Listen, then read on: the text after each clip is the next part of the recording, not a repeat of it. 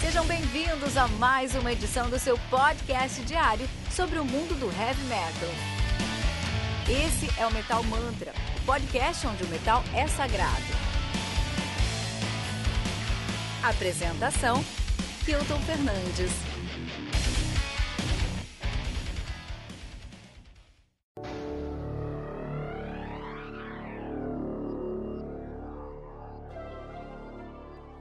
E qual que é o show da vida de vocês? Cara, Dream Theater, 10 de dezembro de 2005. 2005? 2005? Eu tava no show de 2005 ou de 2010? 2005, se você lembrar, era uma época que eles. Teve. Todo lugar que eles Com- iam, eles faziam dois shows e o segundo era cover Ah, do show não, então inteiro. foi no outro de 2010. Não foi nesse aí, não. É, não, foi, eu tava. É, foi faculdade. Eu tava. É, não, verdade. 2005, De 2005. foi no do Pergen só. Tá bom, tá bom também. É. Tá bom, podia podia bom, ter pô. ido no do, sei lá, é, Bruno Marrone, então. Fique feliz.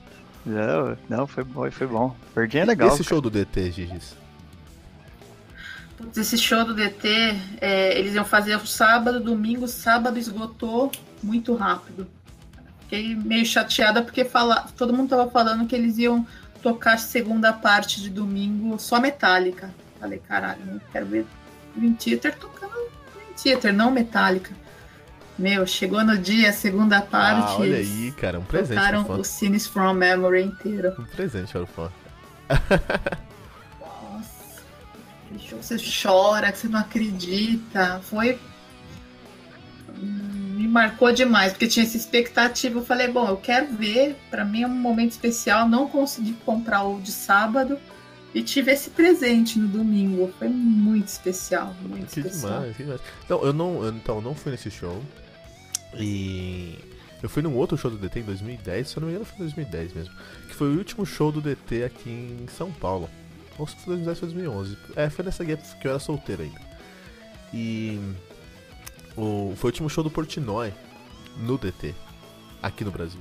Então foi muito especial mesmo. Mas que legal, o Scenes of a Memory é um álbum assim que ao vivo deve ser algo impressionante.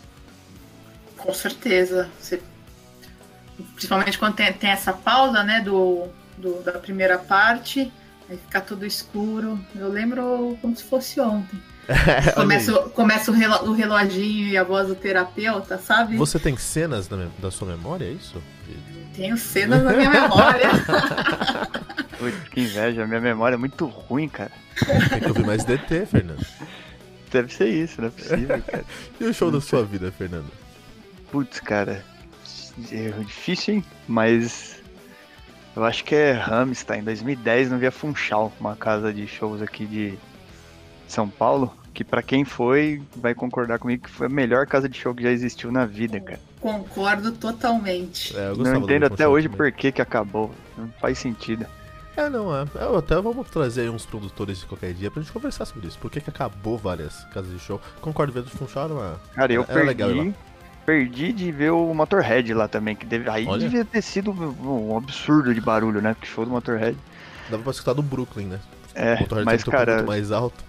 mas o show do Hamilton nem, é, né, a gente já falou aqui algumas vezes que eu até gosto de um som industrial, mas nem é pela música em si, que Hamilton não entra acho que no meu top 10 bandas favoritas, apesar de eu gostar muito, mas o show dos caras, falando, eles têm uma parada de, de, de pirofagia, né, cara, e apresentação, e, meu, a banda toda é showman, assim, sabe? Eles têm um, é um teatro, cara, teatro, tem praticamente atos, assim, sabe? A coisa vai acontecendo e você vai sendo envolvido, e eu saí, foi, foi mais ou menos isso, eles fizeram dois shows, e eu saí do show tentando comprar ingresso pro outro dia, cara. Eu queria ver de novo.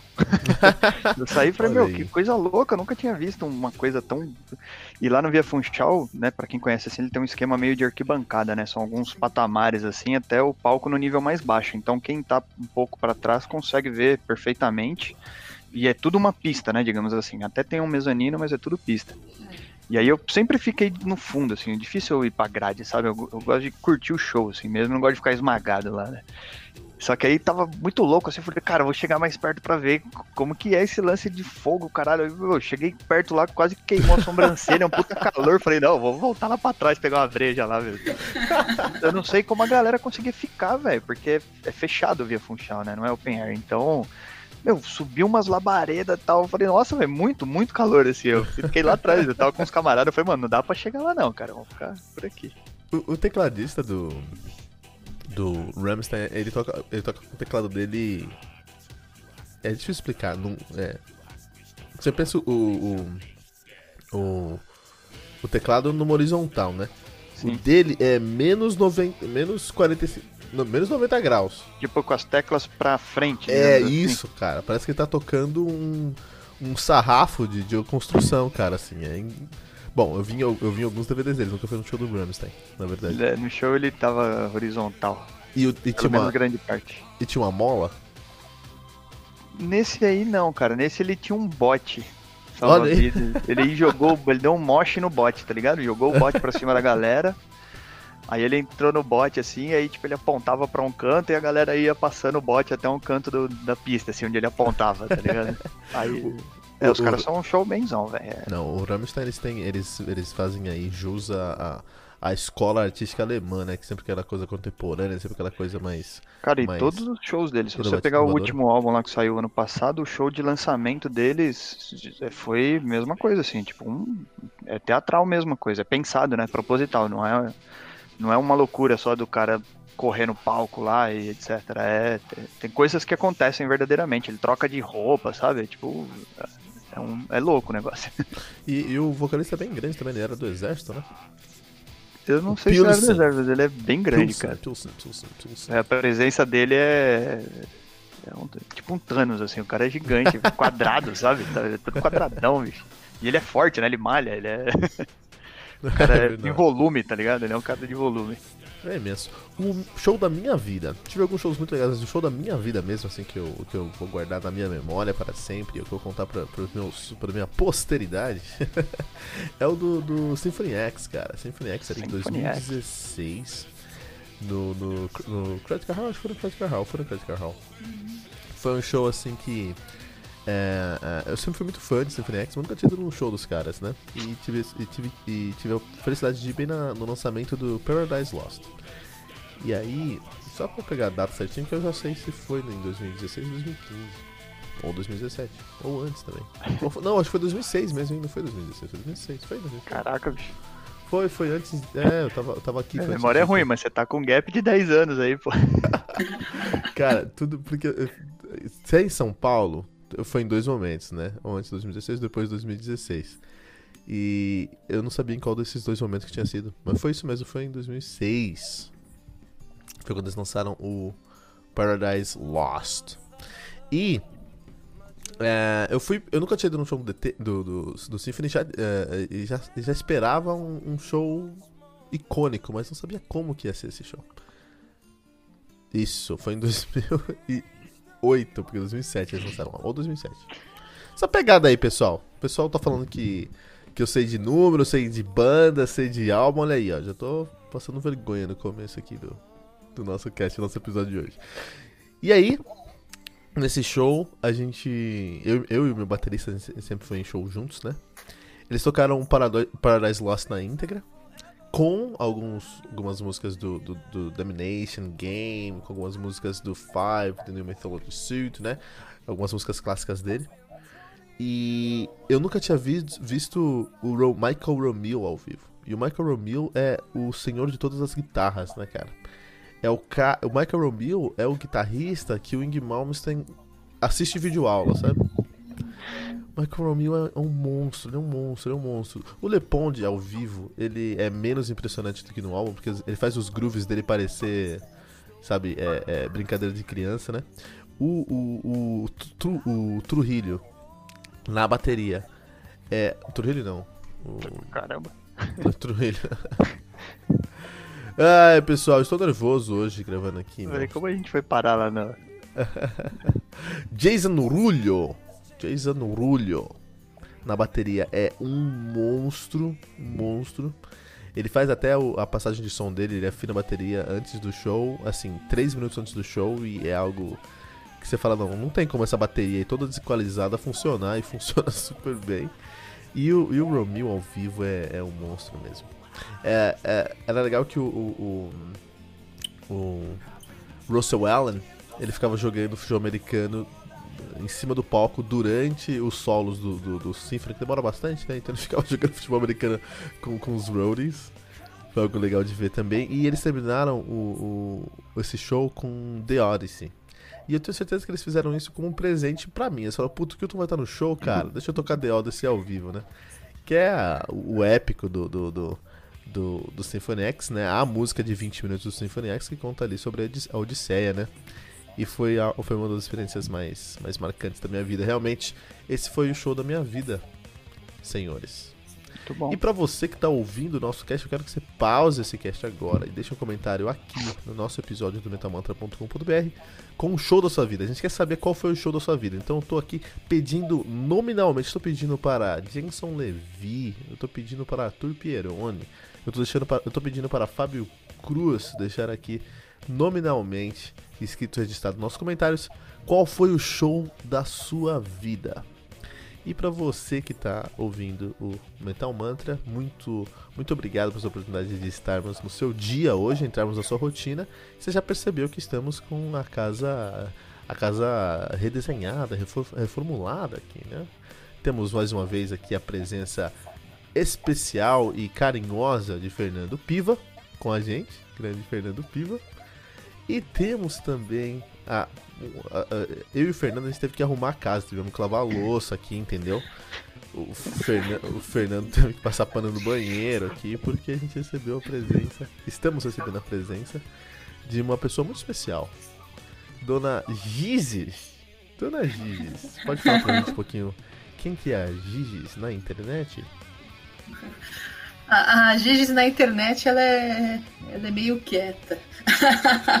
ela é muito discreta, mas ela gosta muito de falar do metal, né? Porque com o passar do tempo, acho que o que fica da, da nossa vida é essa trilha sonora, né? Então a gente começa a ouvir muito jovem, essa sonzeira, essa pauleira, vai, veste roupa preta, forma a turminha, começa a tocar, forma a banda mas aí entra nesse esquema aí de estudar e trabalhar, tudo mais, mas a essência não muda, né? E foi assim que eu cheguei ao Metal Mantra. eu acho que vou mudar o nome do Metal Mantra pra Metal Adormecido. Porque é isso, cara. A, não, cara. a missão do, do, Metal Mantra é Você... acordar, despertar o metaleiro adormecido dentro de nós. Por favor, Fernando. Não, e tu falou uma coisa aí que me representa totalmente, que é esse o metal na trajetória, porque todos os meus amigos não são metaleiros. Eu sou o único, cara, de verdade, assim, do meu ciclo de amigos mais próximo. Então, essa parada de montar banda eu não tive, essa parada de juntar a turminha, eu sempre saí com turma, tipo, eu tenho meus amigos muito próximos até hoje, tenho um ciclo de amigo muito forte, assim, graças a Deus. Mas a turma que eu vou para show é... são os mesmos amigos que me acompanham há um tempo, assim, mas eles não estão perto do, de mim tanto quanto outros, sabe? Então, tipo, eu sou insistente, entre aspas, né? Eu gosto de verdade de metal. Eu não, eu não, eu não faço força, sabe? Porque se fosse isso, eu tinha todas as baladas da minha vida com, com adolescência, assim, eu, eu tinha a turma underground e os meus amigos eram todas as baladas de eletrônico, de agora de sertanejo e afins, então, cara, o, o metal tá comigo de sistema, hein? Ele tá comigo de verdade, cara. Ele me acompanha. o sistema, o sistema dobra, gente. O sistema dobra, gente, né? Também. Na minha adolescência, eu tive uma, uma, uma experiência aí contrária do Fernando, porque eu tive. Todos os meus amigos eram metaleiros, cara. Todos, cara. Teve uma época assim que no meu, na minha rua tinha três bandas, no meu bairro tinha umas oito bandas, assim, sabe? Então todo mundo tocava, todo mundo tirava uh, esse som e várias vertentes, assim, né? Mas uh, a vida acontece, estudo, trabalho realmente, como a gente comentou pra gente, a vida acontece e é, eu, eu, lembro muito, muito, muito claramente um dia que eu estava em Itapeva. Estava em Itapeva lá e tava com, com, com o pessoal de fora e tudo mais, e é, tava mostrando a cidade, tava andando no calçadão lá de Itapeva, tinha um carro, um cara lavando o carro na calçada.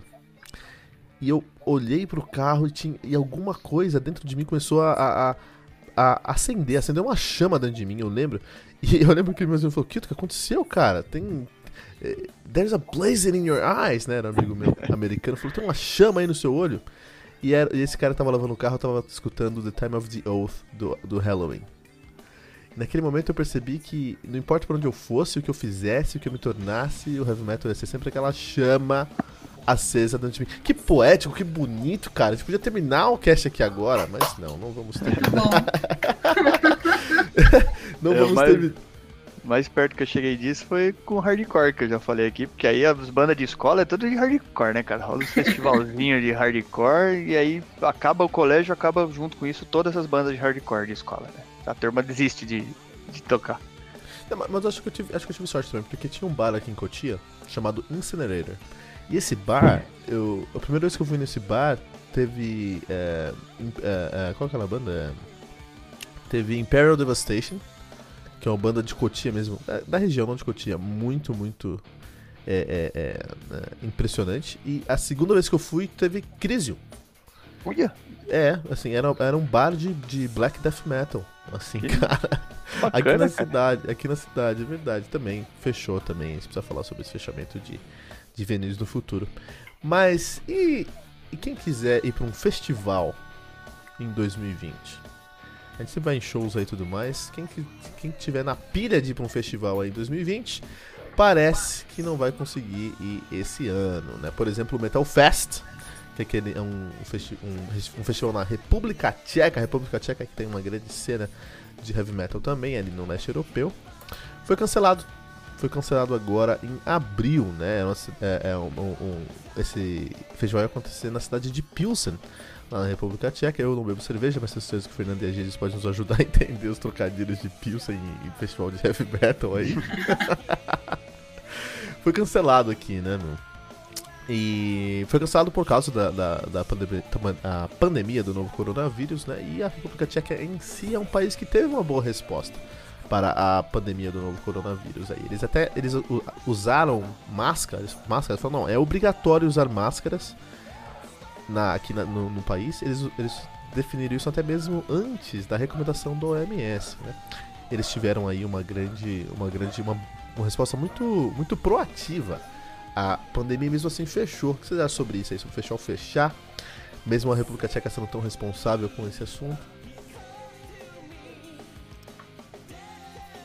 Ah, tem que fechar, cara. Tem que fechar, não é o momento de.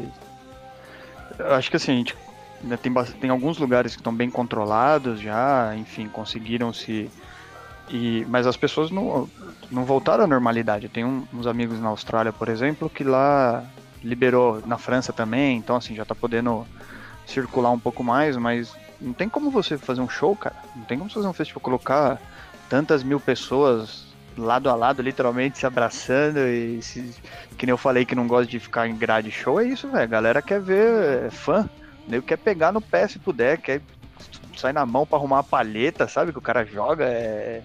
Não dá, cara, não dá pra ter Os festival. ambientes ainda estão muito controlados, né? A gente vê que na Europa, por exemplo, parques eles estão demarcando os espaços no chão. Então, ah, você pode ficar aqui no gramado, mas dentro desse círculo, né? Então, imagina um show, um, um show num festival de metal, você fala, olha, você tem que ficar um, um metro e meio, pular um metro e meio distante do, do cara que tá do teu lado, não dá, né? É, eu, vi um- eu vi uma iniciativa de um, de um restaurante que ele fez um negócio chamado Bumper Table. Eu Acho que essa é uma boa solução aqui para, para o, o- o- Vou mandar uma foto para vocês aqui. Essa é uma boa solução para, para o, o- shows agora na época de pandemia. É, aqui, ó. Vou deixar, um, vou deixar esse essa imagem também no nosso post, pessoal, para vocês darem uma olhada. Vocês vão entender o que a gente tá falando. É uma ideia maluca, mas funcionaria aí para um, pra um distanciamento social. O pessoal pode dar uma olhada aqui. É, o que eles, é um restaurante que criou esse, esse, esse projeto aí de bumper tables, né? Na verdade. então, como Muito todos, todo mundo tá vendo, as pessoas estão dentro de uma mesa. Tem uma, eles estão realmente tem uma mesa redonda. No meio dessa mesa, você fica no meio dessa mesa em pé e tem uma boia salva-vidas ao redor. Na verdade, é uma Oh. Câmara de, de, de caminhão. De pneu de trator aí. Pneu, é. É, Não, mas, cara, é. Ah, de verdade, acho que até teve vacina, porque eu acho que eu vi semana passada, retrasada, alguma coisa da OMS falando que não acredita em erradicar a doença. né? Então, eu acho que vai demorar um pouco pra. pra...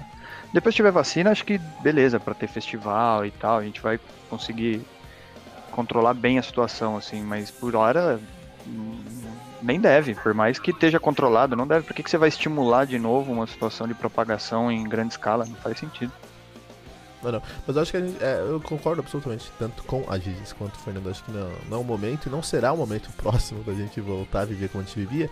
Mas eu acho que, que, a, que a sociedade conseguiria. Assim, o grande problema é, é o mimimi, né? A pessoa falar, ah, existe, ah, não existe, aí começar aquela briga e escalonar isso. Meu. Se, todo, se a sociedade falasse, beleza, tem um corona, vamos resolver, vamos montar um mundo onde o corona pode coexistir com a gente, um mundo com distanciamento social, um mundo onde as pessoas se previnem, meu, se, se- realmente a sociedade se empenhasse, a gente conseguiria resolver um. re- reinventar a sociedade pra, pra viver esse novo momento, cara. O problema é que as pessoas, em vez de focar na solução, ficam focando se, na razão do problema. E corona tá aí. Corona é real, corona existe, o corona afeta. vamos, vamos seguir em frente? Vamos encontrar novas maneiras de se reinventar como sociedade, trabalho e no heavy metal também.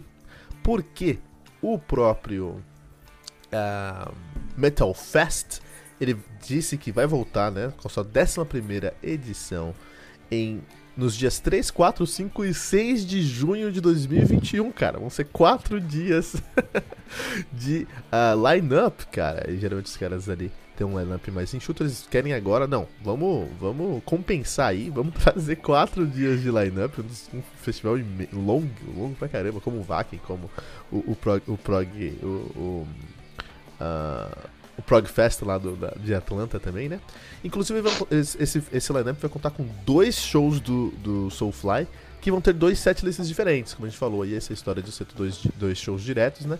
É legal você trazer dois, dois setlists diferentes. Diferentes. Quatro dias de festival, Gizes. Quatro dias. Será que tem, tem, tem conteúdo aí pra quatro dias de festival, Gizes? Ah, pelo jeito tem, viu?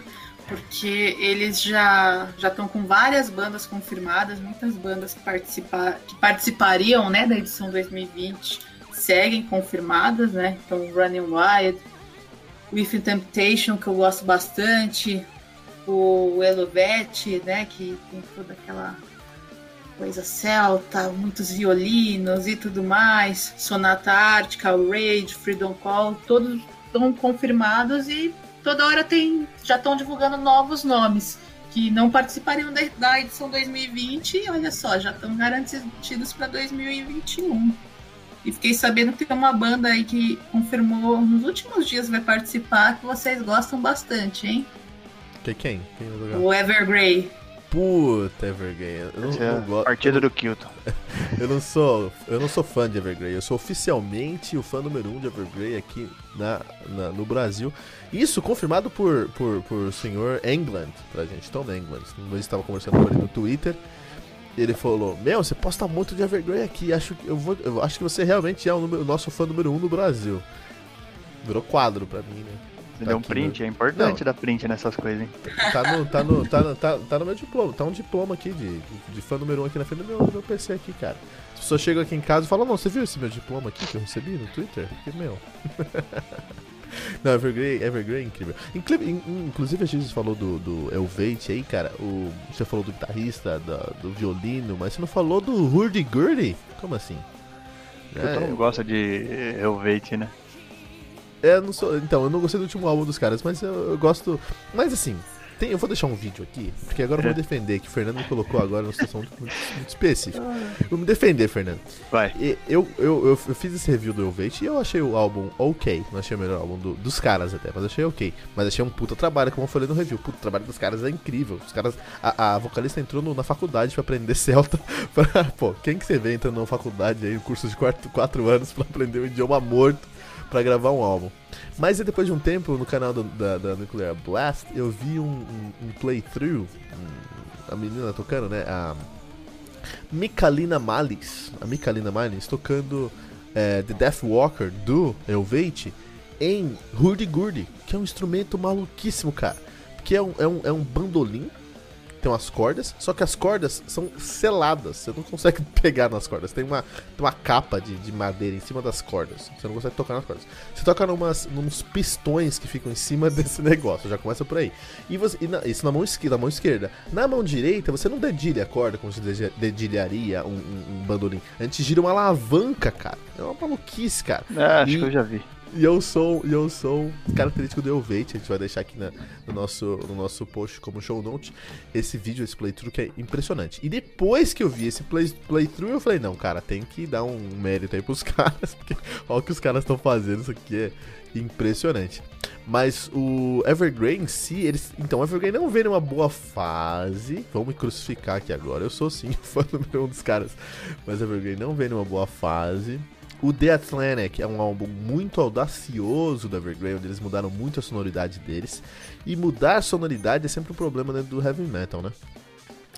Porque você pode mudar a sua sonoridade e ser ainda mais relevante, você pode, é, e aí eu vou trazer como, como, como é, exemplo Opeth, né? É fácil trazer, quando você de um exemplo, trazer o Opeth, porque você sempre vai, sempre é um exemplo certo, né? Então eu vou trazer o Opeth como exemplo aí, quando você muda a sua sonoridade e você continua sendo mais relevante. Os caras vieram de um, de um death, de um extreme death, de, até de um death doom metal, e chegaram aqui num rock progressivo setentista muito classudo e incrível mesmo assim. Muito bom e muito bom. Você pode mudar o seu som para alcançar um novo público. A gente vamos, vamos, vou trazer como exemplo aí o, o próprio Within Temptation, que vai estar tá aí no, no nosso querido Metal Fest em 2021. Eles vieram com uma sonoridade muito baseada ali no metal sinfônico, até na aba do Nightwish. Eu acho que não é errado, porque eles precisavam dessa, dessa visibilidade, conseguiram uma grande visibilidade. Mas no último álbum deles, eles fizeram um rebranding, cara. É um, é um total, case de... total. Eu não escutei o último álbum deles, nem. Porque. Nem do... o review, senhor Fernando Pio? O review sim, mas o álbum ah. não. Sabe porque eu não. Eu não. Sei lá, não gostava muito de. Da forma como era, assim, o tipo de som. Acho eles muito competentes. Realmente, uma amiga do trabalho me mostrou há muito tempo atrás. Mas eu preciso, preciso de punch ela entraria no meu misto frio, naquela lista misto frio lá. ah, inclusive, deixa eu interromper todo mundo aqui, vou fazer um, um, uma meia-culpa. Pessoal, saiu o episódio aí semana passada, sexta-feira passada, onde a gente falamos sobre biografia do André Matos. Até uma biografia que nós usamos aí, grande informação de um tweet da Gigi. Então a Gigi já tava ali trabalhando na pauta sem saber pra gente, né? Mas é, nesse, nesse review eu falei, pô, vai, vou colocar aqui a, a, playlist do Fernando. O Fernando é famoso pelas playlists dele, as playlists é. de temperatura dele, né? E eu falei, vou colocar aqui na descrição do episódio. E saiu o episódio sem as playlists, tá? Então já consertei, já as playlists já estão no episódio, mas eu também vou lançar nesse episódio. Então nesse episódio aqui, no nosso show note, também vai ter a, a nossa lista. Porque eu não coloquei na, no dia do lançamento, muita gente escuta diretamente no, no aplicativo, não falou, pô, tá falando que. Cadê a playlist? Cadê a playlist? Então agora tá aqui também. Desculpa interromper todo mundo porque uh, o, o, porque eu, essa meia culpa nossa aí, Fernando. Fale pra é, nós da sua experiência com o Temptation. Não, então, e é isso, não não me segurou muito não. Eu me esforcei para escutar porque eu não sei, nomes não é comigo, né? Já falei isso várias vezes. Então eu não sei o nome da, das vocalistas, mas Muda eu semana, vamos lá ver. Eu... Sharon Del, vocalista é... do Ah, Sharon Del, verdade. Então, gosto, gosto Muita gente aqui dela, no Brasil. Muita gente aqui no Brasil gosta de comparar a voz dela com a da Sandy, né? Mas eu pessoalmente acho bem diferente. Quando você pega para ouvir o, o If in Temptation, depois fala, nossa, será mesmo que parece com a Sandy? Que a Sandy podia estar tá cantando gospel, symphonic metal? E aí depois a gente viu a Sandy lá com o Angra, né? É, o que foi um grande case de sucesso para o Angra. Não sei se para a Sandy, não sei se para a Sandy aí, mas para o Angra foi. Mas e o rebranding do Within Temptation? Você ia falar alguma coisa sobre isso? Eu, eu gosto muito do primeiro álbum, Within Temptation. Eu acho que ele tem uma, uma sonoridade única e talvez ele tenha mudado justamente para se adaptar, para seguir a onda de outras bandas que estavam surgindo na mesma época, como, como o próprio Nightwish. O primeiro álbum do, do Within Temptation, ele é extremamente é, sombrio, tem muito vocal gutural, muito piano, é um álbum bem bem deprê, né? Por assim dizer. Aí quando você pega o próximo, que é o Mother Earth, já mudou completamente a, a sonoridade. Já, já é um álbum muito mais bem trabalhado, muito mais é, palatável, inclusive para quem não estava acostumado com a sonoridade do, do, do, Enter, que é o álbum anterior. Mother Earth não tem gutural, só vocal limpo da, da, da Sharon, muito, muito instrumento sinfônico. Poucas músicas têm essa sonoridade mais, mais gótica, né? Como, como Cage. O resto é, é um álbum quase, quase alegre, né? É o álbum que tem, que tem a música mais famosa do, Ice do Queen. que é Ice Queen, né? Ice Queen, é. Esse álbum aqui, esse álbum explodiu. Esse álbum explodiu mesmo. E depois ele. Aí sim eu acho que ele foi se adaptando para ficar mais e mais acessível e entre uma fase que, que eu mesma deixei de ouvir. Eu ouvi bastante do Silent Force. Aí eu fiquei num, num, num vácuo com, com o Ifin, só que esse último álbum é muito bom. Eu recomendo, viu, Fernando? Acho que dá para fazer até uma playlist aí de, de, de, de pra, para quem ou, ou da precisa se convencer, convencer, de que é uma banda que, que merece atenção e que tem características muito únicas dentro desse universo aí do, do metal com as vocalistas mulheres. Então vou escutar. Vou Não, dar essa chance. Não, tem duas, tem duas coisas aí que eu queria só falar sobre o Rhythm Temptation. Primeiro, é, eu mandei uma imagem que vocês deram uma olhada aí no chat, que é a, o logo dos caras, os dois logos do cara, dos caras. Então isso mostra exatamente o rebranding deles, né? Tem, eu vou deixar aqui no nosso post também, no show notes, ele começa ali com um, um, um, uma fonte, uma tipografia mais gótica, mais soturna, mais agressiva mesmo, e vem por uma, uma, uma tipografia muito mais é, moderna, acessível e, e, e, jovem. Jove, esse é, é o termo técnico, né? Jove é a tipografia, é o nome dessa fonte aí de, de da, do logo dos caras. Isso porque mostra, isso também aconteceu com, com a sonoridade deles. Então realmente teve aí uma uma ele, foi algo pensado, é um rebranding, eles querem assumir, eles querem se distanciar do Nightwish, eles querem encontrar um novo público. É, esse álbum, esse álbum, o, o, Element, não, qual que é o nome desse novo álbum dos caras? Que é o Resist, ele tem essa essa pegada, essa cara aí mesmo. E segunda coisa, é, tem aí um machismo estrutural no heavy metal e se você tem uma menina tocando, o metaleiro padrão fã de Slayer vai, vai torcer o nariz. E esse é um problema que precisa ser combatido. Então acho que é importante, Giz, as pessoas se permitirem redescobrir o With Temptation. Mas o, o Evergreen, então o, a gente tem aí o Opeth que mudou a sua sonoridade e acho que eu interrompi, Fernando, agora? Não. Ah tá o, o Opeth, que, que redefiniu a sua sonoridade e trouxe uh, um sucesso, foi muito legal. Eles conseguiram, eles saíram aí de um, de um, de um Death Doom, chegaram para um prog setentista. Você tem o Within Temptation, que saiu de um gótico no primeiro álbum para um segundo álbum muito mais próximo do, Symphony, do, do Symphonic Metal mesmo, mais na pegada Nightwish, e agora tá é, eu acho que nesse momento eles estão até a, a, é, mordendo um pouco, a mordiscando um pouquinho o metal alternativo. Acho que eles estão olhando pro, pro Evanescence, entendendo como que a, a, a, Emily tem tanta fanbase, está tentando pegar um pouquinho dessa fanbase. E, então foi uma mudança aí que beleza, uma mudança de som que beleza. Pode não ser bom, boa pro fã tradicional, mas vai pegar uma nova, audiência. Então, uma mudança de som que eu sempre não consigo entender, que é, por exemplo, a mudança de som do Evergrey. Evergrey sempre, sempre foi conhecido por fazer um metal progressivo, até mais agressivo, mas ainda assim progressivo, com muita competência, com muita qualidade, sendo um dos, uma das bandas mais é, é, criativas, uma das bandas mais é, é competentes da Suécia, o que é difícil, porque tem você chuta uma árvore e cai sete bandas competentes da Suécia.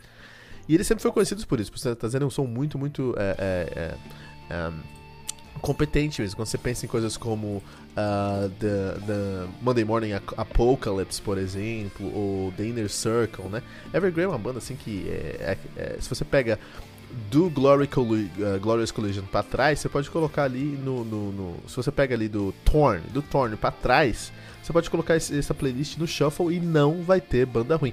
Recreation Day é um dos. Não vai ter uma música ruim, é Recreation Day é uma das músicas. Um dos álbuns e das músicas mais tocantes, uma daquelas músicas que eu escuto e choro até hoje. The Inner Circle é um álbum temático incrível.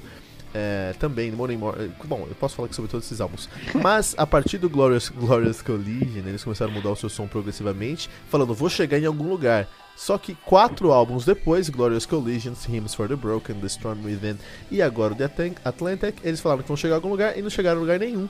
Muito parecido aí com a história do Angra, que tá com essa história, não, a gente é prog, a gente é prog, a gente vai chegar. E não chega, chegue pessoal, precisa chegar. O, a jornada faz sentido se eu entender qual que é o objetivo. Pode ser um objetivo muito ruim, mano. Pode chegar num lugar muito ruim, mas eu vou entender a sua jornada. Vai fazer sentido. Eu não quero fazer desse, desse episódio uma briga pessoal Cara, posso então vou ficar aqui. Fazer uma pergunta agora. rápida aqui pra gente não estender muito? Pode perguntar, mas vai que... estender, mas pode perguntar. Não, não vai não. Algumas vezes, algumas bandas, né? Algumas vezes você toca nesse assunto de, de, a banda tá tentando chegar em algum lugar e não consegue, né? A exemplo do, né, que acabou de falar.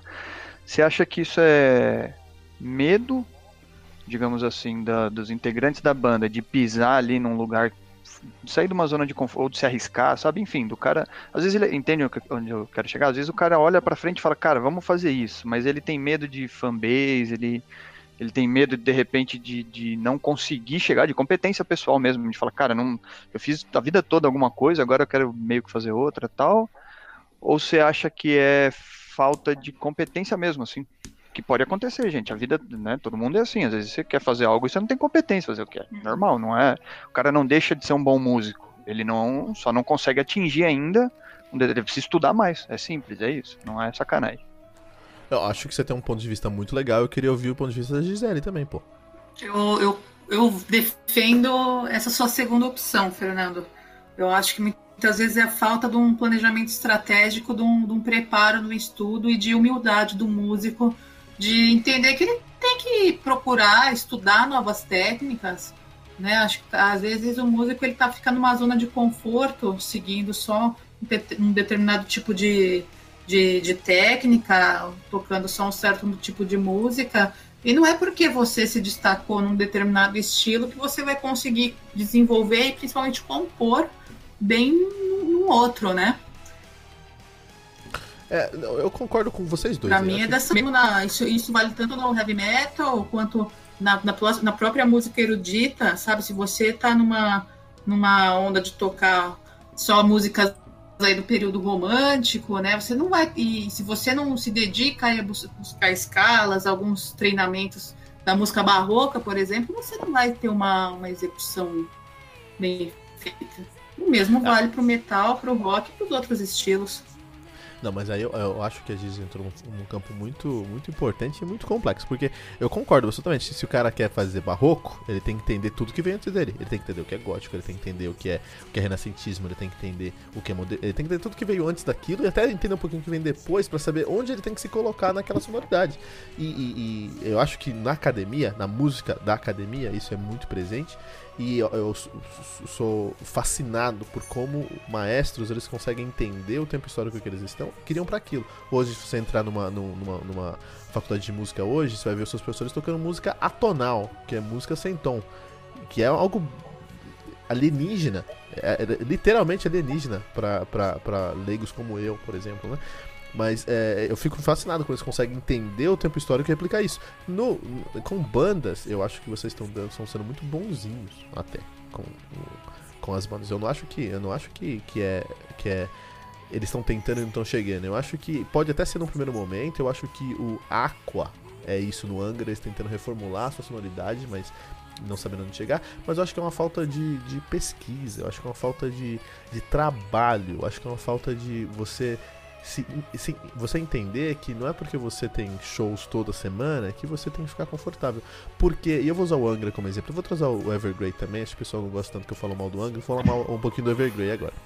Então, quando o Evergrey lança o The Atlantic, que é um álbum que não tem nada a ver com a discografia dos caras, e não mostra um, um, esboço de onde eles querem chegar no futuro, eles estão perdendo espaço para bandas como Leprous, para bandas como Caligula's Horse, para bandas como Haken, para bandas uh, de, desse novo prog que a gente chama de weird prog e para bandas de post metal como Alcest, Wilderon. Wilderon ano passado lançou o melhor álbum de 2019, Wilderon. E é uma banda que no seu segundo álbum trouxe uma complexidade e uma proposta tão profunda em, em, em, em proposta em si como em execução que deu surra nos, em todos os álbuns de 2019 aí. Em 2019, o Wilderland lançou o, o, álbum do ano e não foi porque as pessoas acharam bonitinho a capa ou porque uh, tiveram muitos shows. Não, foi por causa da competência que eles entregaram. Então eu acho assim, tem que arriscar. Você tá numa banda aí mundialmente famosa, Evergrey, cara, você tem que arriscar. Mas se você arriscar quatro álbuns e quatro fracassos, eu acho que mostra que você não sabe onde está indo. E, e Fernando e Gizes, vamos, vamos ser sinceros. Tem, o, o England é um monstro, musicalmente falando todos os, os, os, caras que, chamam, que eles chamam pra tocar com ele também são monstros. Inclusive, eles chamam o Ekdal da fase de ouro do Evergreen pra gravar esse álbum. A Flor Jensen canta nesse álbum. Flor Jensen é referência. O produtor desse álbum, nem sei o nome, eu vou procurar aqui daqui a pouquinho, também deve ser referência. Você pega todas as referências juntos e dá errado, você tem que se esforçar. Tem que se esforçar para dar errado com tanta gente boa. É, esse lance de competência é complicado porque, exemplo do ano passado mesmo, o Alcest, ele é solo, né? A banda é ele. É um, é um, cara extremamente competente. Ele, ele faz o serviço de muitos, inclusive, né? E figurou, o álbum dele figurou entre os 10, se eu não me engano, entre os 10 melhores ainda. Fechou entre os 5, né? Se eu não me engano. acho que foi o terceiro melhor álbum de 2019 aí. Então. Alcest que é um. Puta, é incrível Alcest, cara. Alcest, É post-metal francês ali com, com muito requinte. Inclusive, eu tô em contato saindo no, no, Twitter com ele. Vamos ver se a gente consegue trazer uma entrevista aí. Mas, não é só o Metal Fest que fechou, não, que foi cancelado. O Vakin, mas a gente já esperava isso, né? O Vakin também foi cancelado, o Vakin Open Air, que é o meu sonho da vida. Vai ser ano que vem aí agora, né? Foi reformulado e foi reagendado para ano que vem, nos dias 29 a 31 de julho de 2021. Uh, ah, estão ainda fechando o line-up e acho que dá aí, ó, se a gente se planejar. Fernando, Fernando que é um cara aí. Fernando que é um cara muito planejado. Aí, é. se vocês dão uma planejada, Fernando, ano que vem você pode cobrir o Vakin pra gente lá, meu.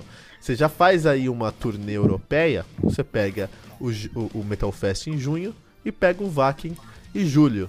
Ah, você tá acha fácil, que dá... pô. Com o preço do dólar tá fácil aí pra tá fazer fácil. do euro. Do euro? Não, tá tranquilo. Até... Você não falou antes, cara. Eu ah, perdendo pô, tempo aqui, você, você me avisasse antes. Fernando acabou de trocar a fazenda no norte lá e não vai dar agora, né, Fernando? Pois é, não. Pois é, tá difícil agora, essa fase complicada. Só se eu vender um dos carros, né? Fazer o quê? há, muito, há muito tempo atrás, eu, eu, eu, eu cotei, né? Falei, ah, vou lá.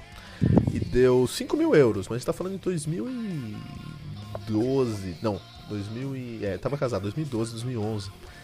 Então hoje eu não sei quanto tá essa pegada, mas 5 mil euros. Vamos, vamos fazer a conta de 5 mil euros aí, né? Hoje, hoje, essa cotação aí vai daria pra gente só o, o, o ticket, né? 28 mil reais. O ticket do, festi do festival. Você ficar hospedado lá na cidade de Vaque, ir pro festival, ver todas as bandas e o turnê aí, né? 28 mil reais, cara.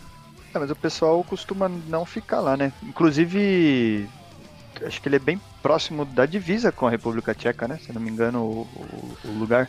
Agora você, você me pegou aí com a, é, me, com a geografia besteira, mas... alemã, é. mas eu acredito que sim, deixa eu dar uma olhada. E aí tem uma galera que nessa época acaba ficando um pouquinho mais longe. Você tem um, alguns amigos que foram aí faz um tempo já, inclusive eu lembro deles montando assim a, a estrutura né, de, de, de, mochilão. E a ideia era essa, eles ficavam longe um pouco, porque aí acaba que o custo de tudo fica mais barato, né? Pra comer, pra beber, enfim, se hospedar. E como é tudo muito perto, aí os caras alugavam bike, sabe? Tipo assim, pra poder. Fechava serviço de, de tipo de táxi. Aí pegava dois, três caras pra ir pro festival. Então. Não, arrumaram um jeitinho de, de fazer um rolê mais, mais em conta um pouco. Ó, pelo que eu vi aqui, não é perto, é, é, é ao lado, é incrível.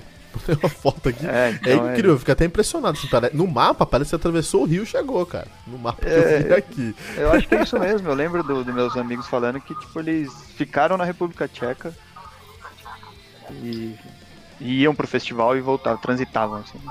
Tem, ó, eu, talvez o Vakin ainda, eu ainda vou conseguir essa oportunidade de ir no Vakin. Inclusive, quem sabe o Metal Mantra não vai pro Vakin um dia, seria um pra, incrível pra gente, essa realização de um sonho. Mas, é, tem, acho que tem alguns outros festivais que eu iria antes, por exemplo, o 70,000 Tons of Metal. Porque eu conseguiria levar minha esposa, que vocês sabem muito bem que ela não é muito fã de, de metal. Fala, vamos pro cruzeiro na Flórida? acho que ela eu, conven, eu a convenceria com isso, assim, né? Certeza, com tanto de atividade que tem dentro de um, de um navio para fazer, né? Você vai é, curtir o show, ela vai poder de descansar no spa, curtir uma piscina. Passear por todo. Comer bastante, Gigi, comer. Comer bastante. Tem um buffet lá que você come o dia inteiro. E, e- eu acho que eu iria antes no, no 70,000 Tons of Metal e no Prog Power USA lá em Georgia, que é o festival do meu coração. A gente falou sobre isso no nosso último episódio, né, Fernando? Que é um festival só de bandas de prog metal. É um festival realmente longo, como o Fernando diz, acho que é uma semana de festival mesmo. E as bandas geralmente vão lá tocar álbuns eh, na íntegra. Né? Então, muito Olha que legal. coisa linda, né, cara? Putz, cara, esse é um festival que eu quero muito. É na Georgia, em Atlanta, na Georgia, né? Isso aí, pessoal. Festivais, festivais, festivais pra gente. Gosto muito de festival. Eu nunca fui num festival, mas eu gostaria de, de ir nesses, no Dynamo. Lembro até hoje, lá, fim dos anos 90, começo dos anos 2000, né? A gente ia, comprava Rock Brigade e via aquelas fotos, né? Parecia caras das bandas de metal. E tinha a com aque- na fase do Enter, do primeiro álbum, Festival Amarelo, uma foto com um vestido amarelo, balançando o cabelo, aquela foto. Foi aí que eu comecei a ouvir o Ifin, voltando ao Ifin, foi quando eu comecei a ouvir. Eu vi aquilo, eu falei, eu preciso ouvir essa mulher cantando. E, e me apaixonei, né? Mas essa referência que eu tenho dos festivais, a- a- as fotos da, da Rock Brigade, Ah, quem sabe, né?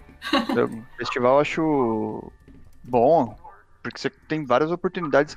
Porque assim, quando, quando que você vai ver uma banda que você não conhece muito ou que você não gosta tanto, mas por- aí você, você pega, por exemplo, eu fui no Rock in Rio 2015, eu acho que teve Mastodon e foi Mastodon, foi Slipknot, não lembro.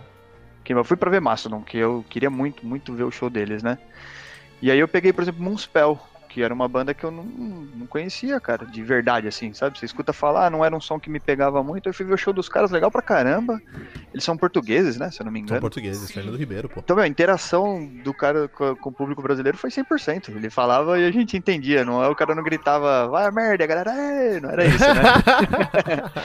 era tipo um papo reto mesmo. E, pô, foi um show bacana pra caramba de, de, de ver assim, né? Então, eu fui, que nem eu falei no. no eu- festival, eu- sempre que eu posso eu vou, cara. Aí eu fui no Maximus Festival, fui ver Rob Zombie, que eu queria muito ver um show dele também. E acabei pegando um show de Ghost, que tem críticas, né? Tem gente que gosta, tem gente que não gosta, é sempre. Eu sou do time fenomenal, eu adoro Ghost. É. Eu, Eu, eu acho, gosto, eu acho que eles não gosto. têm medo de arriscar, cara. Eu acho que É, o Ghost então. tá melhor que o Evergrey e Angra hoje, pô. Não Eu, acho que eles batem com luva de pelica, sabe? Tipo, vem, vem forte, mas é macio. É. E, pô, aí vi o show do Ghost, legal pra caramba, cara. Não tinha visto hora, o né? show do Ghost, sabe? Fui ver Slayer também, né? Queria ver Rob Zombie, mas fui ver Slayer.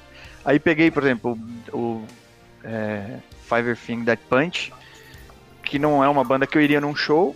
Não, não falo que foi um show bom, mas não foi ruim, entendeu? Foi uma experiência que, tipo assim, no festival foi ok, foi legal pra caramba de ver os caras lá. Não é minha pegada de som, mas eu não precisei ir embora, sabe? Tipo, não falei, ah, é, então acho que o festival ele é, ele é bacana por conta disso, assim, ele te põe em contato com, com as bandas que talvez você não. Você vai por causa de uma ou duas e acaba vendo cinco, seis e tem chance de ser legal, sabe? Tem, E, e Gisele, valor, né? Valor. Gisele, você acha que volta festival pro Brasil? Em 2021, 2022, 2029? Ah, para 2021, 2022, né? Acho possível, sim. Acho que 2022 é um ano mais seguro para todo mundo começar a, a pensar é, a volta nesses eventos com muita aglomeração. Mas É. eu, eu nem, eu nem falo sobre a, a pandemia, eu falo sobre festival. Você juntar 80, 60 bandas, 30 bandas, 40 bandas no Brasil com o preço do dólar como tá, você acha que é, possível? Acho, não sei. Sinceramente, é um ponto ainda um pouco. A gente pode conversar sobre isso melhor no próximo episódio, ter umas referências. Mas uma coisa que eu sinto falta aqui no Brasil é justamente dos festivais de, de metal, né? Que é uma coisa que. Cara, tava, tava um negócio absurdo, né? Shows menores, assim, vamos dizer, underground aí, com valor de, de, de ingresso já, meu. Agora, um Tinha pouco antes da vinda do, pandemia. do, do DT mesmo, que. Não, eu falo de bandas menores, até pouco antes de, de começar a pandemia, eu tava muito em dúvida se eu ia ver um show do, do Riverside Puta, ou se eu ia ver um show do Between the Bad and Me. Tava em dúvida entre as duas. Na verdade, tinha mais uma terceira, que era Soulwane e Tesseract no mesmo, no mesmo show, hein, cara? Mesmo Isso é show. E aí, a meia tava saindo tipo 100, 150 reais a meia. Eu sou estudante e, e conseguiria pagar. Mas, cara, quem que, que. Aí tudo bem, tem uns incentivos aí de quilo de alimento. Hoje em dia, esses shows mais underground, você, você consegue pegar Sim. um primeiro lote, geralmente. Mas ainda assim, cara, 150 pau para um show numa casa ali na Barra Funda, aqui em São Paulo, sabe? Tipo, pra, sei lá, deve dar 5 mil pessoas no máximo num show desse, não faço ideia. Não é um público. Aí você pega um. O último Maximus que eu fui lá, eu acho que inteira tava tipo 400 pau. Eu só fui porque eu sou estudante, que eu não pagaria 400 pau. Não tem como, velho. Como é que você paga os ingressos do Lola Palusa, que também não é metal, mas é um festival? É, cara, é absurdo, você tem que financiar. Vai no banco, faz financiamento. Surreal. Deve ter um plano de governo já, sabe? Financiamento Lola Palusa. Porque, cara, 800 pau ingresso, então. Lola Palusa Voucher. É, o, o tem, preço, preço de ingresso é uma coisa que precisa o Brasil precisa trabalhar muito. Eu acho que o primeiro ponto aí é uma demanda maior. Acho que mais gente, mais gente fosse nos shows, a gente conseguiria é, diluir esse valor. E acho que é aí que o Metal Mantra entra, pô. O Metal Mantra tem que alcançar uma, uma, uma audiência maior, tem que despertar o metaleiro adormecido dentro de mais gente pra galera voltar a pensar, puta, eu quero ir em um show, cara. Então acho que com um público maior, acho que mais pessoas indo, acho que a gente consegue diluir, pra começo de história, diluir esse valor. Lógico que não é a grande solução, mas o Metal Mantra tem uma participação aí. O Metal Mantra tem uma importância para fazer isso acontecer. Cara, tem uma. Precisava mitigar também algumas coisas, né? Tem, tem gente que fala assim, putz, mas é aglomeração, é, você não consegue ir no banheiro. Né? Mano, é mentira. Mentira. É, você não tá na sua casa, obviamente, que você vai ali, às vezes, e pega a porta do banheiro né, livre e tranquilo. Às vezes você tem que esperar uma, duas pessoas. Mas não é um negócio absurdo. Você não tem que pular, sabe, poça de mijo pra chegar. Não é mais assim, gente. Não. Ah, isso, isso, isso, você faz em rave, cara. Tem rave que você faz isso e o pessoal fala bem. Essa é e aí, então assim, tem, tem um, eu conheço muito, muitos amigos que falam assim, puta, tem que ir no show, sabe, não sei o que. Então, às vezes, cara, a infraestrutura tá muito melhor né, fazendo propaganda grátis aqui, mas a estrutura do Rock in Rio é absurda, cara. Você não passa um perrengue, não passa um perrengue. Os caras, eles sabem da importância do tamanho do festival e da quantidade do público, e eles têm história, né? Os caras vêm, né, dentro do ciclo deles de festivais aí evoluindo. Então eles não dão tiro no pé, cara. Não, você consegue pegar coisa que muita gente reclama, não consegue pegar cerveja. No SWU 2010, que foi um festival super grande aqui também, teve alguns problemas assim, sabe? De, mais de bar, mas, por exemplo, banheiro tava tranquilo pra caramba, circulação fora do palco, assim, quando você queria ir nas atrações, isso aqui, tranquilo pra caramba. Então a galera precisa perder um pouco do medo de ir no festival. Você não, não vai voltar cagado, não vai, sabe, passar perto pra caramba, você não vai ser porrada, você vai ter porrada, não, não é isso, velho. É, tá todo mundo indo curtir. Você, no máximo você tem que se ajeitar ali um pouquinho, mas vai dar tudo certo, sabe? Não tem. Tem que ir em show, mano. Show é da hora demais. Vai no festival, no festival você vai conhecer pessoas como o Gigi, você vai conhecer pessoas como o Fernando, cara. Pessoas incríveis ah, aí eu... que você vai levar pra vida, pessoal. Então, por favor, vá a festivais. Eu faço air guitar, hein, cara. Eu fecho o olho e passo vergonha, não tô nem Mas é isso, festival e show em si é uma das coisas que mais sinto faltas aí em no Brasil 2020, na verdade. Pois é, é, festival, cara, e a gente viu aí no, nesses dois festivais grandes que a gente falou aí, por exemplo, a presença do Rage, né? E o Rage tem novidade, né, cara? Rage tem algumas coisas acontecendo. Kilton, você fala aí, sua fase favorita do Rage, você que é um cara que gosta dessa escola. Adoro a escola de Power Metal alemã, power, Speed Power Metal alemã mesmo, o Fernando tem razão. É, e o Rage, ele, ele vem de duas escolas, ele vem. Ele, ele se reinventou. É muito interessante, é uma banda que mudou a sonoridade, estava falando sobre isso no nosso primeiro momento aí. É uma banda que se reinventou, mas trouxe uma sonoridade muito interessante. Então eles, eles foram ali grandes fundadores do speed metal alemão em 85 aí até é, influenciando o próprio Walls of Jericho lá do Kai Hansen, do Halloween em si, né? Eles têm uma sonoridade muito, muito clássica mesmo do speed metal alemão, era muito rápido, é, não parava, um vocal bem ácido mesmo, né? Só que com o tempo eles foram assumindo mais uma personalidade, é, é, é foram assumindo mais uma sonoridade power metal, e hoje eles fazem um speed power metal com heavy metal aí muito muito competente mesmo. A minha, minha fase predileta do Rage é com é, o Victor, Victor Smolsky na bateria aí, né? O, o, o desculpa, na guitarra. Você tá nervoso, é uma merda, né, cara? Então ali na, na época do The Unity de 2002 ali você tem o Victor Smolsky na guitarra e o Victor Smolsky é um russo que tem um dos, um dos riffs mais limpos que eu conheço, cara. É um, ele, é um, ele, é um, guitarrista incrível mesmo. Você tinha o, o, o P.V. Wagner na, na, no vocal e no baixo, mas ele tá lá desde sempre, é o meu fundador mesmo, né? Então você tinha essa consistência, mas você tinha também o Mike Terrana na bateria. Mike Terrana tocou em vários lugares aí. Essa semana, a gente, semana passada, a gente falou aí do próprio é, Axel Rudpell, quando ele tocou lá e tudo mais. Mas o, o quando o Terrana tocava no, no no, no Rage, essa, esse power trio aí com Smolsky, que é um monstro, Terrana, que é um dos caras. É um alemão, é um, um europeu muito versátil, cara. É um europeu que tem a, o gingado brasileiro, inclusive ele gravou ali o No Gravity do Loureiro, e você acha que é um brasileiro tocando bateria. Então, é um cara muito versátil, que é, é muito difícil para um europeu imaginar a sonoridade brasileira, ele consegue. E o, o Peter Wagner no vocal e no baixo ali, acho que essa fase é minha fase predileta. Depois disso, é, o Smoke Soul foi fazer as coisas dele, acho que foi, acho que foi uma das, das, das das separações mais tranquilas do heavy metal, que o Smolsky falou, não, pô, tem coisa para fazer, foi tocar numa orquestra até, assim, foi tocar outras coisas, fazer outros, outros trabalhos dele. E o Wagner falou, beleza, sem problema, e conseguiram encontrar o Marcos, Marcos Rodrigues, esse é o nome dele certo mesmo, né? Marcos Rodrigues, né, pessoal? Isso aí. O Marcos Rodrigues que é argentino, cara. Só deu uma confirmada se ele é argentino mesmo. Mas ele é argentino e ele, teve, ele tinha uma banda cover de. De, de, de, de Rage. De Rage, cara. Uma banda chamada Sound Chaser, cara. Ele é realmente argentino, de Mar del Plata. Ele tinha uma banda cover chamada. Sound Chaser, que é uma banda basicamente cover de Rage, aí ele criou uma sonoridade muito próxima, ele foi reconhecido pela sua sonoridade, mais ou menos a, mais ou menos a história do, do, do vocalista, do novo vocalista do Journey, né, que era um cara que tocava Journey na Filipina, os caras encontraram no YouTube trouxeram, foi mais ou menos a mesma história, só que no metal. E é, a sonoridade não mudou nada. Isso me lembra bastante também a história do, do Karevik, Tommy Karevik no, no, no Camelot, né? Você sai, sai o, o Roy Ken e entra o Tommy Karevik que tem exatamente o mesmo timbre. Então você olha de um, de um álbum pro outro, você perde um pouquinho de interpretação, mas a timbragem é a mesma coisa, assim, é incrível. Com o Marco, Marcos Rodrigues aconteceu a mesma coisa também. Você sai o Smoke e entra um cara totalmente, totalmente é, é, é, é, idêntico sonoramente falando, né, cara? Então acho que isso é legal. Mas eventualmente o Marcos Rodrigues, Marcos Rodrigues foi dispensado da banda. Ô louco, será que ah, eles estão sentindo no bolso aí o impacto do, do novo coronavírus na, na economia alemã, que já está aí com esse alerta vermelho? Por isso que o cara foi dispensado, tava muito caro para bancar. Não, acho que não, cara. O Pive, ele. O baixista, né? Ele falou que tava com saudade aí, né? De, de virar um quarteto. Então acho que foi mais uma coisa interna mesmo, assim. O fato é que os caras, né? Trocaram o Rodrigues por dois guitarristas.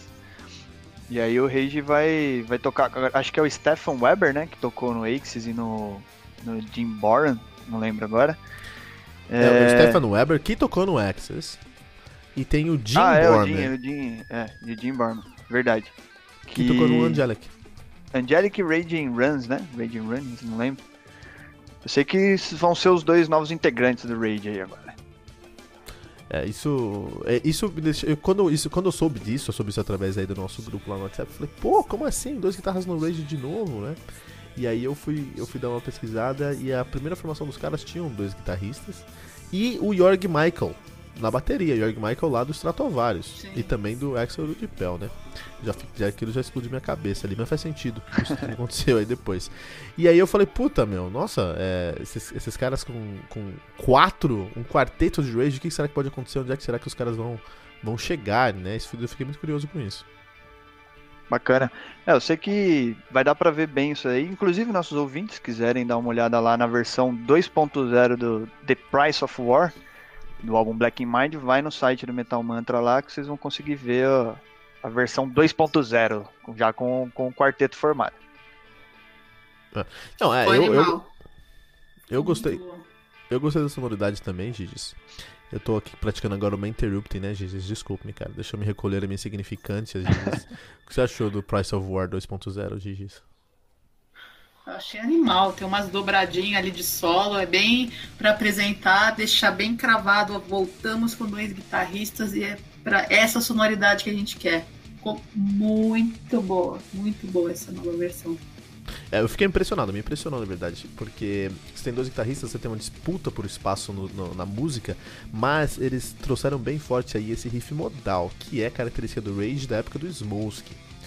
Também é do Marcos Rodrigues, mas que o Marco, Marcos Rodrigues emulava o Smolsky, né? Então vamos trazer isso aí da época do Smolsky. Então esse riff modal tá bem firme. Você vai escutar esse. Ah, o que, é um riff modal? Que eu não tô entendendo isso aí. Escuta esse, esse, esse, esse vídeo aqui no nosso show notes. E você vai entender o que, que é um riff modal, que é o que o riff da música. Você vai entender o que é um riff modal, é um riff circular, é um riff que tem. tá dentro de um modo grego. Mas é, eu fiquei impressionado. Eu não pensei que, que eles iam conseguir manter a consistência. E é legal porque eles têm dois guitarristas, mas eles não voltam pra sonoridade do seu primeiro álbum, eles voltam pra sonoridade da sua fase de ouro ali do Unity e do Sound Chaser pra frente. Então acho que tô animado pro próximo álbum dos caras, não sei quando vai sair, aí tô animado pro próximo trabalho dos caras. Eu gosto de Rage também. Eu acho os acho Power Trio muito louco, porque os caras realmente precisam, né, dar o um máximo ali, mas sempre gostei de formação de quatro integrantes assim na, na nas bandas. Eu acho legal e acho que o Rage vai, vai se dar muito bem com essa nova formação. Acho que vai. Eles vão trazer coisa boa, tenho certeza. É, então só, só um, um, um, detalhe aqui. O álbum que saiu desse ano, Wings of Rage, ainda conta com Marcos. Então agora eles têm uma formação. Então assim, é, a, eles voltaram a ser um quarteto depois desse álbum. Então realmente, não sei quando eles vão lançar um álbum, 2022, 2023, aí eles demoram uns 3, 4 anos pra lançar um álbum. Mas eu tô animado pro que vai acontecer. Vamos, vamos ver se dá certo aí. Eu estou, estou animado, cara. Estou muito animado. Giges, quarentena pra você. Essa quarentena pra todo mundo tá meio pesada, né? E quarentena nos dá sonhos estranhos, nos dá mais trabalho. Eu tô trabalhando muito mais agora que tava trabalhando antes. Mas pra alguma, algumas pessoas tá trazendo um sentimento nostálgico. Você, você passa por isso também, Giges? Ah, eu passo. Na música eu passo muito. Tô com sonhos estranhos, tô trabalhando mais do que antigamente, mas eu fico nostálgica com a música assim. Cada dia vem um, uma sonzeira aí que eu ouvia no comecinho dos anos 2000 diferente pra, pra matar saudade. Essa semana toda tô ouvindo Savatage. Nossa, como eu ouvia Savatage lá no... Todo mundo, né? Que curte metal, teve essa época de ouvir muito ali o Savatage, os Tratovarius. E é isso, é uma, uma resistência para ouvir. Se me perguntar como são os últimos álbuns do Stratovarius, eu não sei. Mas eu me pego ouvindo Destiny, Fourth, Fourth, Fourth Dimension, Savatage Edge of Thorns, sabe? Só coisas dessa época. Tô presa no passado musical esse, nesse, nesse tempo de quarentena. Não, pra quem, pra quem gosta de riff, Savatage é incrível. Eles têm o, o um dos, o, um dos maiores rifadores dos Estados Unidos, os maiores rifadores dos Estados Unidos passaram lá no, no A gente tem o, o Cris Oliva, a gente tem o. o, o uh, tem uma galera lá que sempre rifou muito bem. Eu preciso fazer uma, uma maratona, sabe, no, no, no, no Metal Mantra, cara. Eu realmente preciso, cara. É... Só... Bom, vamos ver se isso vai funcionar mais pra frente, mas eu preciso fazer isso, né? E sabe que tá voltando aí muito, muito forte nessa pandemia, nesse sentimento nostálgico? Uma banda que eu tenho certeza que tem pessoas aqui no nosso cast que são muito fãs, que é o Rage Against the Machine. Gosto. Marcou aí os anos 90, né? Marcou os anos 90, todo mundo aí é, escutou muito Rage Against the Machine, porque é uma banda que eles extra conseguiram extrapolar a, o heavy metal, né? Eles vieram com uma proposta que não era tão tradicional pro heavy metal. A gente não vai fazer aqui um metal tradicional, a gente vai fazer um metal com muito mais groove. Então eles, eu posso considerar, muita gente considera o, o Rage um, um proto new metal. O avô do Korn, o avô do, do System of a Down, o avô do Mudvayne. Eu considero um post groove metal. Eu considero o neto do Pantera, na verdade, neto aí dessa galera, porque é, eles. O, o, o, o David La Roca. É esse o nome? Eu não tô falando besteira, né? De quem? Vocalista. La Roca. Zac de la Rocha. Zac de la Rocha. Ele. Muito obrigado, Fernando. Ele trouxe sim um elemento de hip hop, de rap para o som. Trouxe mesmo, isso é verdade. Mas o Tom Morello, ele é muito competente pra gente colocar ele dentro do New Metal. Nossa, vou ser crucificado aqui agora. Vou me, colocar, vou me crucificar aqui agora. Mas não, ele extra... o New Metal tem uma estética muito específica, que é um pós-grunge mais alternativo, bem soturno, que, que quando sai da caixinha vai pra dissonância. Não o Rage Against the Machine ele experimenta muito, é muito, eles experimentam em vários elementos assim, né?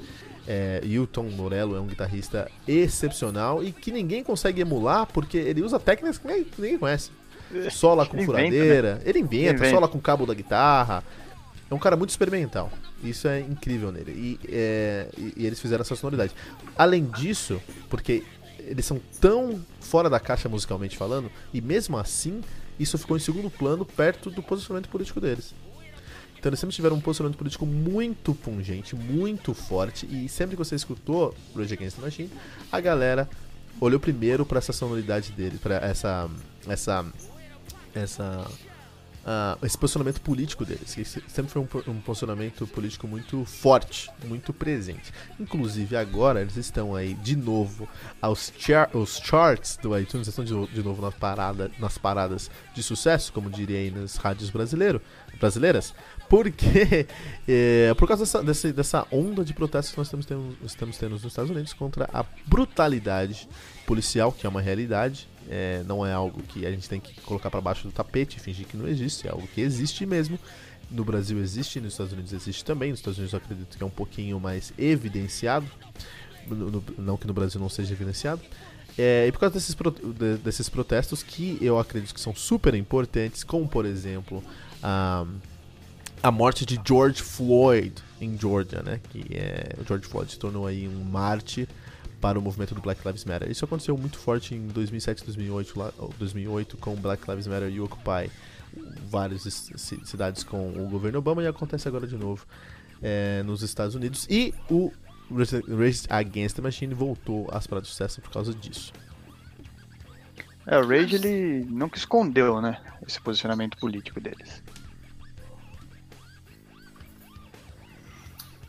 Curioso, tem um fato interessante aí nessa nova onda de popularidade que, enfim, a gente começou a pesquisar aqui para falar sobre esse assunto hoje e a gente descobriu que a galera que está começando a ouvir agora aí o Killing in the Name of não, não sabia que a banda se posicionava politicamente. A gente foi lá no Twitter e tal e viu que Tom Morello apareceu nos, nos Trending Topics, está bombando no, no assunto. E encontramos um, um tweet de um suposto ex-fã do Rage Against the Machine, ex-novo fã do, do, do, Rage Against the Machine. Sabe o que ele falou? Pro Tom Morello, ele falou o seguinte, ó. Eu era fã até você mostrar suas opiniões políticas, Tom Morello. Música é meu santuário, a única coisa que eu quero ouvir. Eu não quero ouvir merda política quando eu tô ouvindo música. Então, no que depender de mim, você e a Pink já eram. Cancelaram o Morello. Ele cancelou o Morello. O cara cancelou o Tom Morello. É, queria entender que música do Rage que ele escutou até agora. É, mas essa foi a resposta do, do, do, do próprio Tom Morello, né? O Tom Morello falou, pô, deixa eu responder você aqui, ó.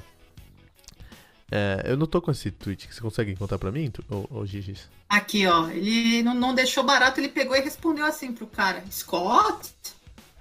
Que música minha, da qual você era fã, que não tinha essas merdas políticas? Me fala qual é que eu vou deletar do meu catálogo.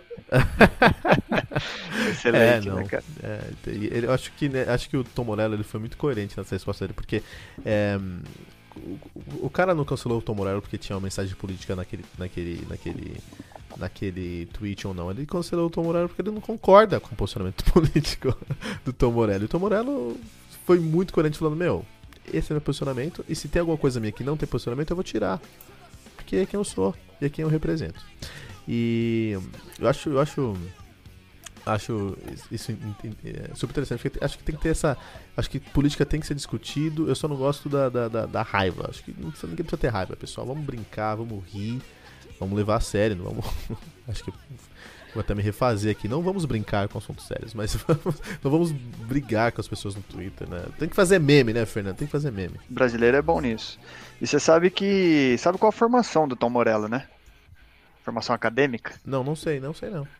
É, ele é formado em Harvard em ciências políticas, se eu não me engano. Olha. então o cara tá falando besteira a vida toda, ele tá pouco apoiado, né? pouco inserido, digamos assim, no assunto que ele defende sempre, sempre defendeu. Eu, eu, nunca, eu nunca, logicamente, nunca tive contato com o Tom Morello, mas eu queria sentar com ele. Queria saber se ele. se ele. É, a, a, a, até que ponto ali ele. ele eu sei que ele tem uma formação política muito sólida, mas queria entender até que ponto ele tem um bias. Acho que todos nós temos um bias, bias é algo que faz parte da gente, a gente tem que entender nosso bias e nosso desafio da vida, na verdade, é a gente se tornar unbiased, né? Quanto mais equilibrado nós nos tornamos, mais unbiased a gente, nós nos tornamos. Ele é formado num blue state, num, num estado democrático. Democrata, desculpa. E eh, quando a gente pensa em política americana, é muito mais simples você se posicionar, porque tem dois partidos bem definidos. Então, se você concorda ou não concorda, você vai se posicionar muito mais fácil. E eu queria entender até onde ele é um bias. Eu gosto muito do Tom Morello e o posicionamento dele, eu acho que ele é bem coerente.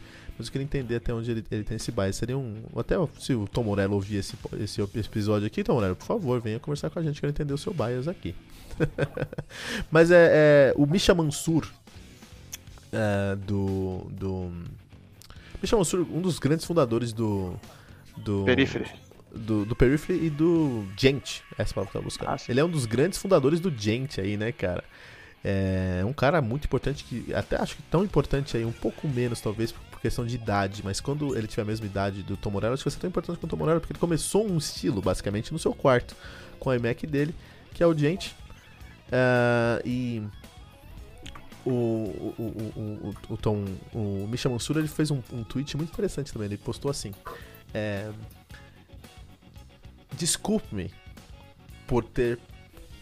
Ele disse, ele disse assim: Desculpe-me, porque no dia que eu peguei a minha guitarra, eu perdi toda a, toda a chance que eu. toda a, a oportunidade que eu tenho de falar sobre política. Eu prometo para vocês, seguidores do Twitter, que eu nunca mais vou falar sobre nada a não ser escalas e produção musical. Fez essa ironia porque, pô, não é porque ele é guitarrista que ele não pode, não é porque ele tem uma profissão X que ele não pode ter uma posição política e expressar essa posição política dele. É, é o que aconteceu com o LeBron também. O LeBron teve até essa, é, durante o, o, o, o, a discussão do George Floyd, todo essa, esse, esse, fenômeno George Floyd que a gente teve nos Estados Unidos nessas últimas semanas, aconteceu algo muito, muito sério. Porque quando o, o, o, o Kaepernick se ajoelhou no, no hino nacional americano, americano na NFL, é, uma das comentaristas da, da Fox News falou: Ó, oh, não pode. Não pode, antidemocrático. O LeBron defendeu o Kaepernick e o, a mesma jornalista falou assim: Shut up and dribble. Que é, fica quieto e joga basquete, cara. É o que você é pago para fazer. Shut up and dribble. Lógico que isso gerou uma, uma, repercussão muito negativa, porque não é porque ele só. Não é porque ele é um jogador de basquete que ele só pode é, assumir posicionamento de basquete. Ele tem que ter uma posição. Durante o, o, a, o fenômeno George Floyd, o Drew Brees, quarterback na NFL, branco, fez um posicionamento político e falou: Não, eu acho que você. Não é só porque. Ele falou alguma coisa. Eu não vou, eu não vou nem citar porque ele falou merda. E a mesma comentarista americana falou, na Fox News, falou: Não, ele é uma pessoa, ele tem direito a ter uma opinião política. E isso mostrou uma, duas medidas e dois valores terríveis, não só na sociedade americana no mundo. Quando um branco esportista faz um posicionamento político, ela respeita. Quando um negro faz um posicionamento político, ele tem que ficar quieto e driblar. Então eu, eu, eu acredito que não o Misha Mansur, que o Tom Morello tem que ter esse posicionamento, eles precisam ter essa liberdade de, de, seu, de, de poder falar e poder compartilhar o que eles imaginam. Eu também acredito que o Ted Nugent tem esse direito. Eu não concordo com o Ted, Ted Nugent. O Ted, Ted Nugent esses dias postou que, que o Trump é o maior presidente da história americana. Eu não concordo. Eu acho até irresponsável esse comentário. Mas eu, eu, eu respeito. Eu acho que ele precisa, como todas as pessoas, ter um posicionamento político. E o desafio é esse diálogo político. Mas acho que agora eu tô monopolizando aqui o podcast que eu tô no monólogo aqui. Eu trouxe. Monopolizei aqui pra gente. Não, pô, foi um posicionamento importante. A pauta é... atual é essa, né?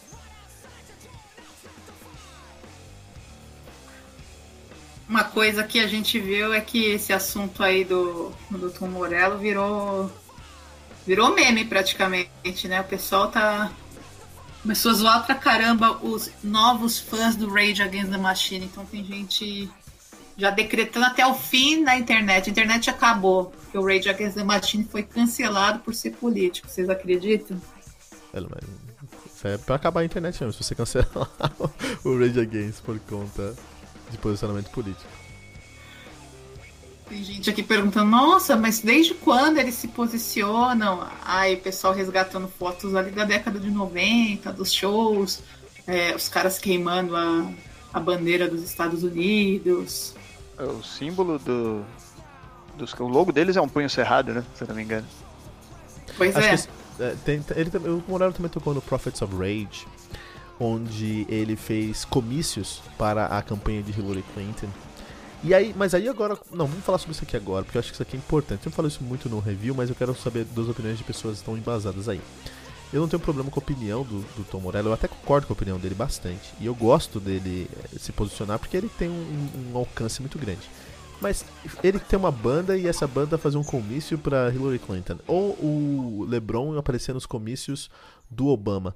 Não é uma perversão da sua popularidade é, influenciando um posicionamento? O que vocês acham sobre isso? Diz, não acho uma perversão. Fala é, eu acho que a gente tem pudor para falar de política, sempre, né? Complicado porque você arruma briga em família, né? Teu melhor amigo te vira as costas. Mas a verdade, principalmente no caso do Tom Morello, por exemplo, é que quando você acredita em algo, você defende algo, você participa de algo, ele está inserido. Ele é um ótimo exemplo, porque ele é formado nisso. A bandeira que ele sempre carregou, não vou nem dizer levantou, que ele sempre carregou, foi de uma de um uma busca, não vou dizer qual é melhor, mas por uma política que ele acredita que que é mais efetiva. Então acho que ele usar a banda dele, que sempre falou disso, não é, ele não falou de unicórnio a vida toda e agora ele está defendendo política. Ele sempre falou de política. Eu acho que é coerente, minha opinião. Ele, ele sempre expôs a posição dele, esteve inserido no meio, ele participa como o Zac de la Rocha. Quando o Rage acabou, o Zac de la Rocha continuou com pro, pro, projetos particulares, é, sempre como ativista. O Zac de la Rocha é o mais ativista deles, inclusive. E então acho natural e acho normal. Agora, talvez uma celebridade que não tenha um respaldo histórico tão forte pode gerar algum incômodo, mas ainda assim eu acho que é normal. Se você tem uma opinião e você quer defender, tua popularidade vai, vai entrar em xeque ali. Mas acho que é para qualquer um. A gente não conversa de bar aí, você não, você não defende alguma coisa? Ou uma banda, ou um, um lado político, ou parte de um lado político, alguma coisa do tipo. Eu acho que essa galera, a única diferença é que eles talvez tenham um nome a zelar ali. Eles podem ou não se preocupar com isso, né? Pode acontecer alguma coisa, não sei. Mas eu acho que é normal, a gente tem que, tem que se expor. Você tem uma opinião, a gente tem medo, às vezes, de expor uma opinião. Mas, mas, mas acho que a pergunta foi um pouquinho mais. um pouquinho diferente. Né? Eu vou fazer uma pergunta pra, pra Gisele. Gisele, o Lebron vai no comício do. do. Do, do Obama, né? E o Nenê posta. O Nenê Hilário, também jogador da NBA, joga no, atualmente no Washington Wizard ele posta fervorosamente a favor do Jair Bolsonaro. Então, assim, o post eu acho ok. Eu acho que é o que o Fernando tá falando aqui. Mas se o Nenê fizesse uma clínica de basquete aqui em São Paulo, ele é um ato da NBA. Ele é. Vem ensinar brasileiros a sonhar com a NBA. E ele faz isso com arminha de mão de arminha, com 17, com uma uma clara propaganda ao Jair? Não seria um, um passo a mais? Eu, entendo que ele clara, claramente está tá visando um determinado nicho, um público, né? A gente está num momento hoje que não, também não dá para ficar em cima do muro, né? Os fãs cobram também esse posicionamento. Lógico, tem que ter uma cautela, você tem que falar isso com um certo embasamento, não só por onda. Né? Acho que muitas vezes também algum, algumas vertentes acabam querendo puxar é, determinados nomes para dar mais popularidade para aquela vertente. Uma coisa, por exemplo, que eu, que eu, notei, como vocês sabem, eu sou uma grande fã do, do André Matos, e muita gente começou a resgatar a foto ali da época do Viper, quando o André era um moleque de 16, 17 anos fazendo comício pro Lula, com a camiseta do Lula. Meu, um moleque, um moleque de 17 anos, tá com a banda começando vai ganhar um dinheiro para tocar no comício, ele não vai pôr a camiseta do, do candidato dele. E ficam é, forçando muito a ideia de que o André Matos tinha esse posicionamento de, de esquerda. E quem acompanhou nos últimos anos a carreira do André sabe que ele não não estava bancando nenhum discurso. Mas aí nas redes a gente vê, por exemplo, partido político de extrema esquerda homenageando o André para ganhar clique, entendeu? Então isso eu acho meio, meio, meio zoado. E assim, tá falando uma coisa que o cara fez quando tinha 16, 17 anos. Um comício, né? Você não colocaria a, a camiseta do cara que tá pagando para você se apresentar ali no, no comecinho da sua carreira? É, acho que todo mundo faz isso de certa forma, né? É. Quando você vai na... quando o artista aparece na Globo, ele tá colocando uma camisa de certa forma. Exato. Se ele não vai pra Globo, de fato ele tá, né, se ele quer ele, ele tem aquele discurso Globo lixo, ele não vai, ele simplesmente ele abre mão daquela oportunidade de, de, de, de conversar, de estar de tá presente para aquela audiência. Então é tudo escolha, é tudo escolha. Não, eu fico feliz. Muito obrigado a vocês dois que me ajudam a ser melhor como pessoa. É, obrigado mesmo, muito obrigado. Estou aprendendo com vocês. Aprendo com todo mundo, com vocês especialmente. É um prazer mesmo. É, mas é isso, acho que em suma a gente pode falar que todo mundo tem o direito de se expressar. Na verdade, o heavy metal é basicamente a, a sua. A, a, a, a, personificação da expressão artística de uma pessoa, né? Diferente aí de muitos outros estilos que dão dinheiro, heavy metal não dá muito dinheiro. Então você faz por paixão, você faz porque você ama, você faz porque aquilo representa quem você é como pessoa. É, e os maiores artistas de heavy metal, a gente pode citar aí Steven Wilson, uh, André Matos, com certeza. São pessoas que viveram heavy metal, poderiam ter feito muitas outras coisas na vida para ter, ter, tido mais sucesso profissional, mas profissional, mais financeiro, né? Mas não, decidiram seguir a paixão e o resultado aí são obras muito autênticas. E como é que eu vou filtrar a autenticidade de um artista? Seja autêntico, Tom Morello, mas não fala sobre o que você mais se importa. Impossível, impossível, não tem como você tirar esses, esses dois pontos. Mas acho que o que a gente precisa fazer no, na política e em todos os outros aspectos é o que a gente está fazendo aqui: sentar, conversar e aprender com o outro. Não é porque eu tenho a minha experiência que minha experiência reflete a realidade do mundo. Eu aprendo com a Gisele, eu aprendo com o Fernando, e aprendo com todos esses álbuns de heavy metal que eu escuto todos os dias, porque são pessoas com muita experiência também. E eu só preciso falar muito, muito obrigado. A presença aqui hoje do Fernando Piva. Muito obrigado, Piva, por sentar com a gente aqui. Sempre muito bom. Obrigado você pelo convite. que isso, isso é da casa, meu querido. É da casa. E Gigis, muito obrigado por sentar conosco hoje também. Eu que agradeço a oportunidade. Também estou aqui aprendendo muito com vocês. Pode, saiba que você é da casa também. Essa é a realidade. Não tem volta, não tem mais volta.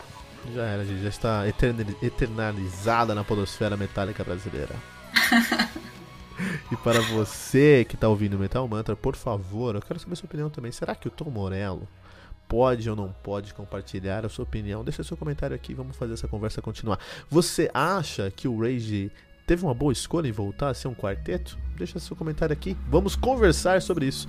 E qual o festival que você foi, que você tem saudade ou que você gostaria de ter aqui no Brasil? Lembrando que você pode ouvir o Metal Mantra primeiro em metalmantra.com.br ou em qualquer agregador de podcast, simplesmente buscando por Metal Mantra Podcast. Tem que colocar o, pod o podcast e é o logo azul, tá pessoal? Não se esqueçam disso. É... E não deixe de compartilhar esse episódio também com todos os seus amigos usando a hashtag, hashtag Metal Mantra.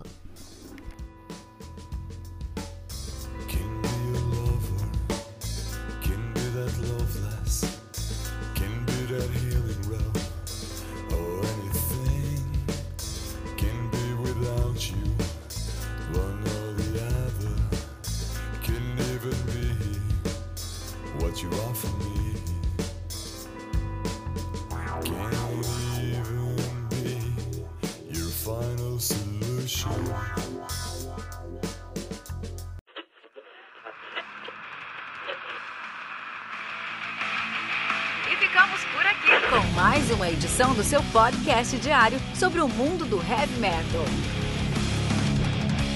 Esse é o Metal Mantra, o podcast onde o metal é sagrado. Não esqueça de deixar seu comentário no nosso site metalmantra.com.br.